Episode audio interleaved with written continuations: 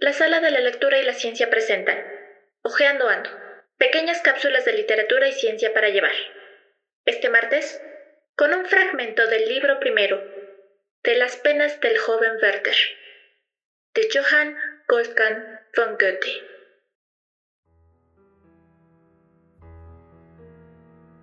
...16 de junio.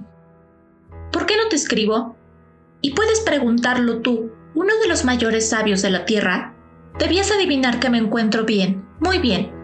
En una palabra, que he hecho un conocimiento que toca mi corazón muy de cerca. Tengo... tengo... no sé qué. Contarte por orden y detalladamente cómo he llegado a conocer a una de las criaturas más amables del universo sería tarea apoteósica. Estoy contento y soy dichoso, por ende, soy mal historiógrafo.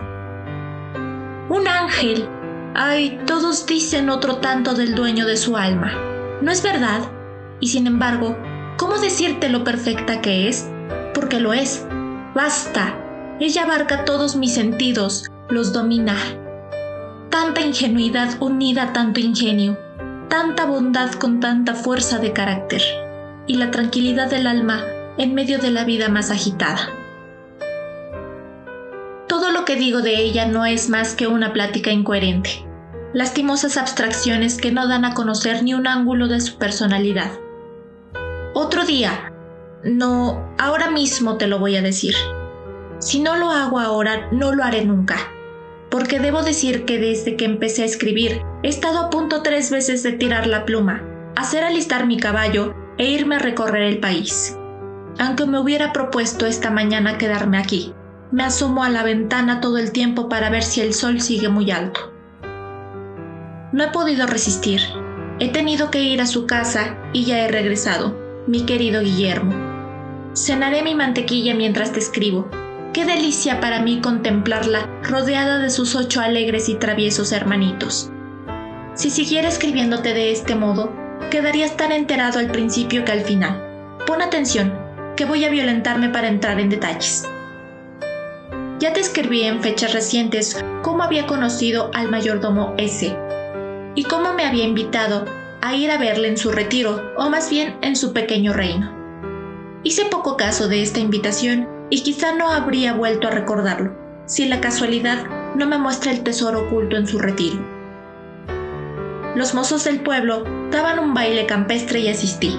Ofrecí la mano a una agraciada señorita, amable pero insulsa, se acordó que yo conduciría a mi pareja y a su prima, en coche, al lugar de la fiesta, y que recogeríamos a Charlotte S.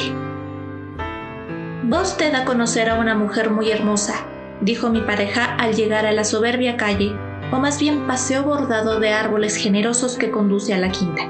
Cuidado con enamorarse. ¿Y por qué? le pregunté. Porque está comprometida con un hombre honrado, contestó ausente en este momento arreglando negocios por el deceso de su padre, y al mismo tiempo para conseguir un empleo ventajoso. Estos datos, te diré, los oí con total indiferencia. El sol iba a esconderse detrás de las montañas cuando llegamos a la puerta de la entrada. El aire era pesado y difícil era respirar. Se veían arremolinarse en el horizonte ingentes y numerosos nubarrones de un color oscuro, las jóvenes manifestaban sus temores de una tormenta próxima, y aún yo mismo estaba convencido de ello, y adelantaba que la fiesta fracasaría. Traté de calmarlas con mis fingidos conocimientos meteorológicos. Me bajé del coche, y al mismo tiempo se presentó una criada y nos pidió esperar un momento a la señorita Charlotte, que iba a bajar enseguida. Atravesé el patio, subí la escalinata que llevaba a la entrada de la linda casa y cuando pasé por el vestíbulo, presencié el espectáculo más encantador que hubiera visto. Seis niños, entre 2 y 11 años, estaban agrupados en torno a una joven de estatura media, pero bien formada, cuyo traje era un simple vestido blanco adornado con lazos de color de rosa, en marchas y pechera. Tenía un pan casero en la mano y a cada niño le daba un pedazo según su edad y apetito. Los niños levantaban sus manitas y luego de recibir la merienda, los más vivos se fueron con ella muy alegres y los más calmados se dirigieron con prudencia a la puerta para ver a los forasteros y el coche donde debía subir su querida Charlotte. Pida usted mil perdones, me dijo, por haberle dado la molestia de llegar hasta este lugar y por hacer esperar a esas señoras, pero ocupada primero en vestirme y después en arreglar lo que ha de hacerse en casa en mi ausencia, me olvidé de dar de comer a mis pequeños, y no hay quien les haga tomar el pan si yo no lo parto. Respondí con un trivial cumplido, porque mi alma entera estaba fija en sus labios, y de contemplar su gallardía. Corrí a su habitación por los guantes y el abanico, y mientras pude reponerme de mi trastorno, los niños no se atrevían a acercárseme y me miraban de reojo. Fui hacia el más pequeño, que era una criatura preciosa. El chiquillo huyó, pero en ese momento Charlotte entró y dijo, Luis, ven a dar la mano a tu primo. El muchacho dejó la timidez y obedeció. Yo no pude menos que besarle efusivo, a pesar de que su cara estaba llena del dulce de la merienda. Primo, repetí yo, mientras estiré la mano a Charlotte, me considera en verdad digno de la dicha de ser familiar suyo. Oh, contestó ella con maliciosa sonrisa, tenemos tantos primos. Lo que sentiría es que fuera usted el peor de todos. Al marchar recomendó a Sofía, la mayor de las hermanitas, de unos 11 años, que tuviera mucho cuidado de los pequeños y que no olvidara dar las buenas noches a su papá cuando volviera a casa. A los niños dijo, Ustedes obedezcan a su hermana Sofía como si fuera yo misma. Algunos prometieron hacerlo, pero una rubia muy viva, de a lo mucho seis años, le dijo con aire de importancia, Sofía no es lo mismo que tú, a ti todos te queremos más. Los dos chicos mayores se habían encaramado al coche y ante mis ruegos, Charlotte les permitió que fueran con nosotros hasta el bosque, con tal de que prometieran no hacer ninguna travesura.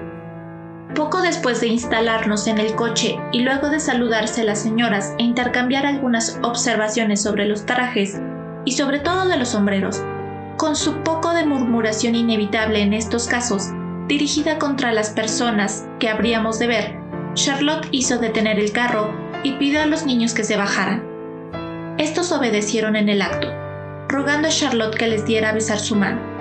El mayor lo hizo con la tierna efusividad de los 15 años y el menor con mucha viveza. Charlotte les encargó que dieran mil caricias de su parte a los otros hermanitos. Seguimos nuestro camino. La primera le preguntó si había acabado de leer el libro que ella le había enviado. No, dijo Charlotte, no me gusta y puedes llevártelo. El anterior no era mucho mejor. Yo quise saber de qué libro se trataba y quedé admirado al conocer que eran las obras de X. Encontraba tan buen juicio en sus apreciaciones, tanto sentido en todo lo que decía, descubría encantos nuevos en todas sus palabras y veía brillar rayos de inteligencia en su cara que la iluminaban, que poco a poco se llegaba a distinguir en su semblante la alegría que sentía de que la comprendiera. Cuando era más joven, dijo, nada me gustaba como leer novelas. Dios sabe qué placer me causaba pasar el domingo entero en un rincón solitario, participando de la dicha o de las desgracias de una Miss Jenny.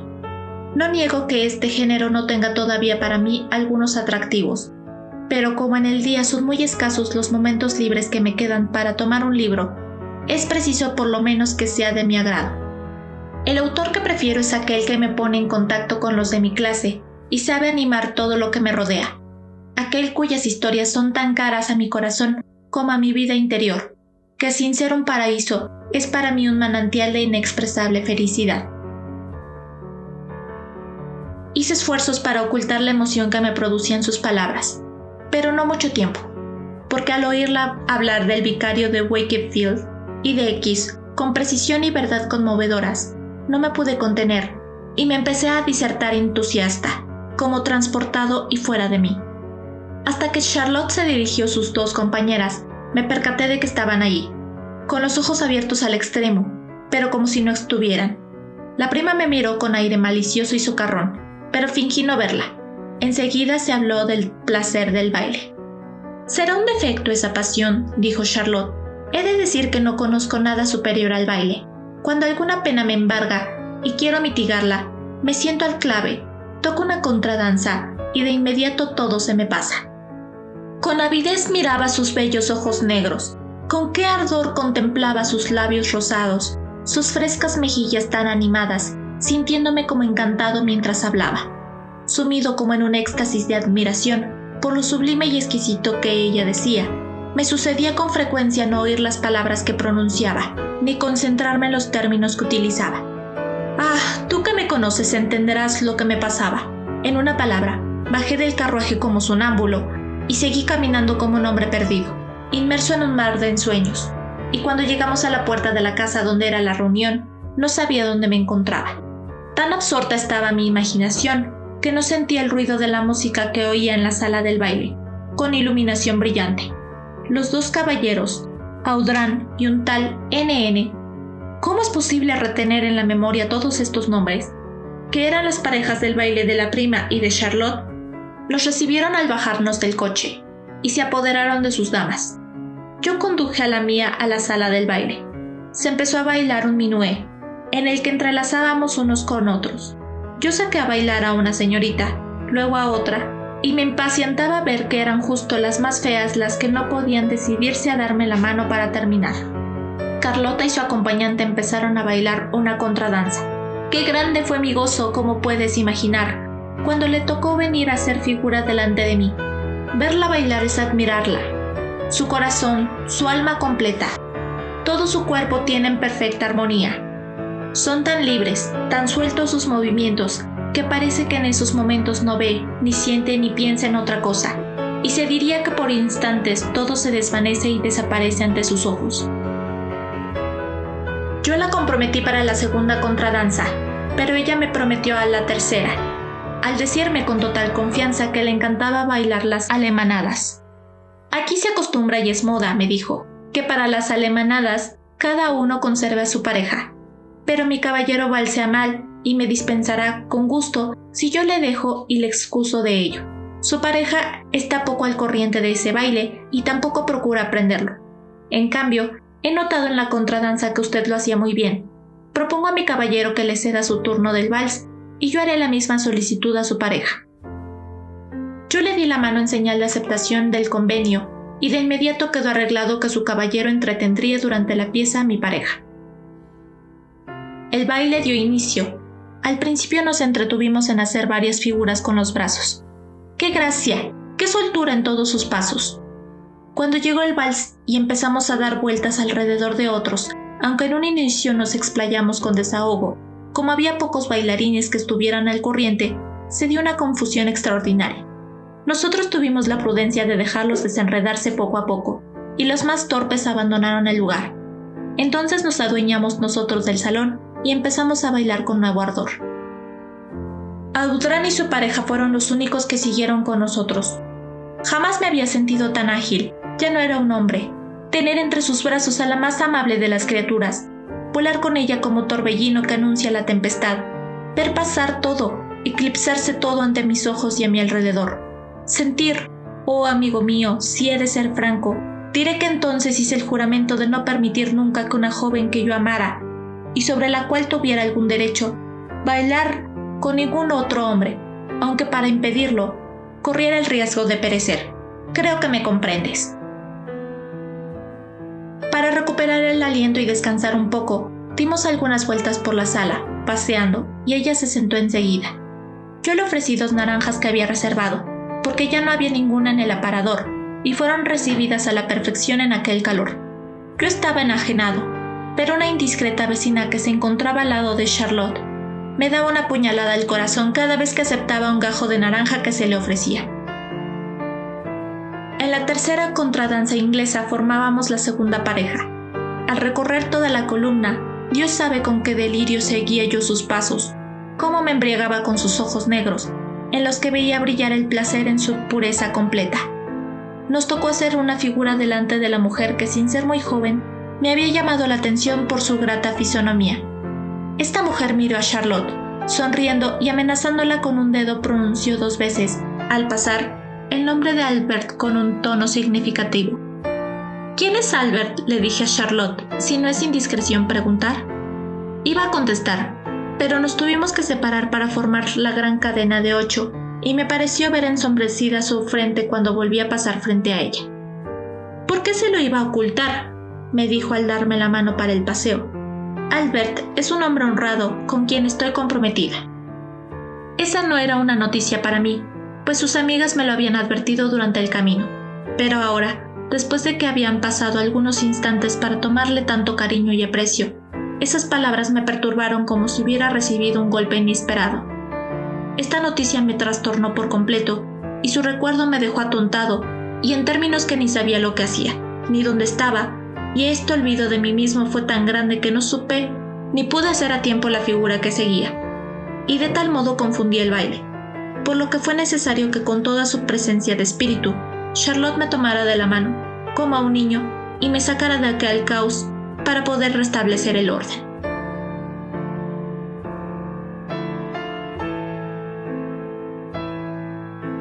Johann Wolfgang von Goethe fue uno de los escritores más destacados de las letras alemanas. Fue además humanista, científico, filósofo, ministro y bibliotecario en la corte de Weimar. Nacido en Frankfurt, desde muy pequeño demostró gran inteligencia e interés por todo lo relacionado con la ciencia, el arte y la cultura. Según George Eliot, fue el último verdadero hombre universal que caminó sobre la Tierra. A sus 16 años, Goethe se trasladó a Leipzig para estudiar leyes en la universidad de esta ciudad, finalizándolos en Estrasburgo, donde también inició sus primeros pasos como poeta. A lo largo de su vida, se relacionó con importantes personalidades de la época, entre ellos Schiller, Schopenhauer, Hegel y Beethoven. En 1775, Goethe fue invitado por el duque de la ciudad de Weimar de ahí en más, su vida quedará siempre ligada a esta ciudad, y Weimar a la de Goethe, como la de muchos otros intelectuales y artistas alemanes. Allí alcanza altos cargos de gobierno, entre ellos consejero personal del Gran Duque y responsable de la biblioteca de la duquesa Ana Amalia de Weimar. También se destacó como asiduo lector y consultor de archivos y bibliotecas. Gracias a ello, cuando se desempeñó como bibliotecario, priorizó siempre las necesidades de los lectores, lo cual se reflejó a través de sus 35 años de desempeño en la profesión. Las penas del joven Werther, en alemán Die Leiden des Junges Werther, es una novela epistolar semi-autobiográfica de Johann Wolfgang von Goethe. El principal personaje de la novela, Werther, es un joven de carácter sensible y pasional que se enamora perdidamente de Charlotte, una mujer que se haya comprometida con otro hombre. Delta es un hombre apuesto que suscita el interés de muchas otras mujeres, pero él está enamorado de Charlotte, quien no lo ama, y a pesar del intenso dolor que le causa el amor no correspondido, Bertha desarrolla una amistad íntima con ella. La escena principal muestra fundamentalmente la traducción alemana de Goethe de una porción del ciclo de poemas Ossian, que aunque originalmente se consideraban traducciones de obras antiguas, posteriormente se descubrió que habían sido escritos por James Macpherson. Data es una novela importante del movimiento Sturm and Drang en la literatura alemana. Es uno de los pocos trabajos de este movimiento que Goethe escribió antes de que, junto a Friedrich von Schiller, comenzara el movimiento Weimar. También influyó en la literatura del romanticismo que siguió a este movimiento. El libro que hizo que Goethe se convirtiera en una de las primeras celebridades literarias de su época. La obra se representa como una colección de epístolas escritas por Berta, un joven artista de temperamento sensible y enamorado, que se las enviaba a su amigo Guillermo. En estas cartas, Berta revela datos íntimos de su estancia en el pueblo ficticio de Palheim, donde queda encantado por las tradiciones simples de los campesinos. Berta huye de la banalidad y la incomprensión de su ciudad natal cuando llega a Valheim. En un baile conoce y se enamora de Charlotte, una hermosa joven que cuida de sus ocho hermanos menores después de la muerte de su madre. Desafortunadamente, Lottie ya está comprometida con Albert, un hombre 11 años mayor que ella. Bertha cultiva una amistad íntima con Albert y Charlotte, a pesar de la pena que esta relación le produce. Pena que finalmente lleva a Bertha a abandonar Weilheim para dirigirse a Weimar, intentando olvidar a Lottie. Mientras estaba en Weimar, sufriendo de la discriminación de clases, Bertha se entera de que Lottie y Albert ya se casaron. El joven vuelve a Valheim y allí empieza una decadencia moral que lo hace reconsiderar el sentido de su vida y su futuro. Al final, será su amigo Guillermo quien narre el último tramo de la historia al final del libro.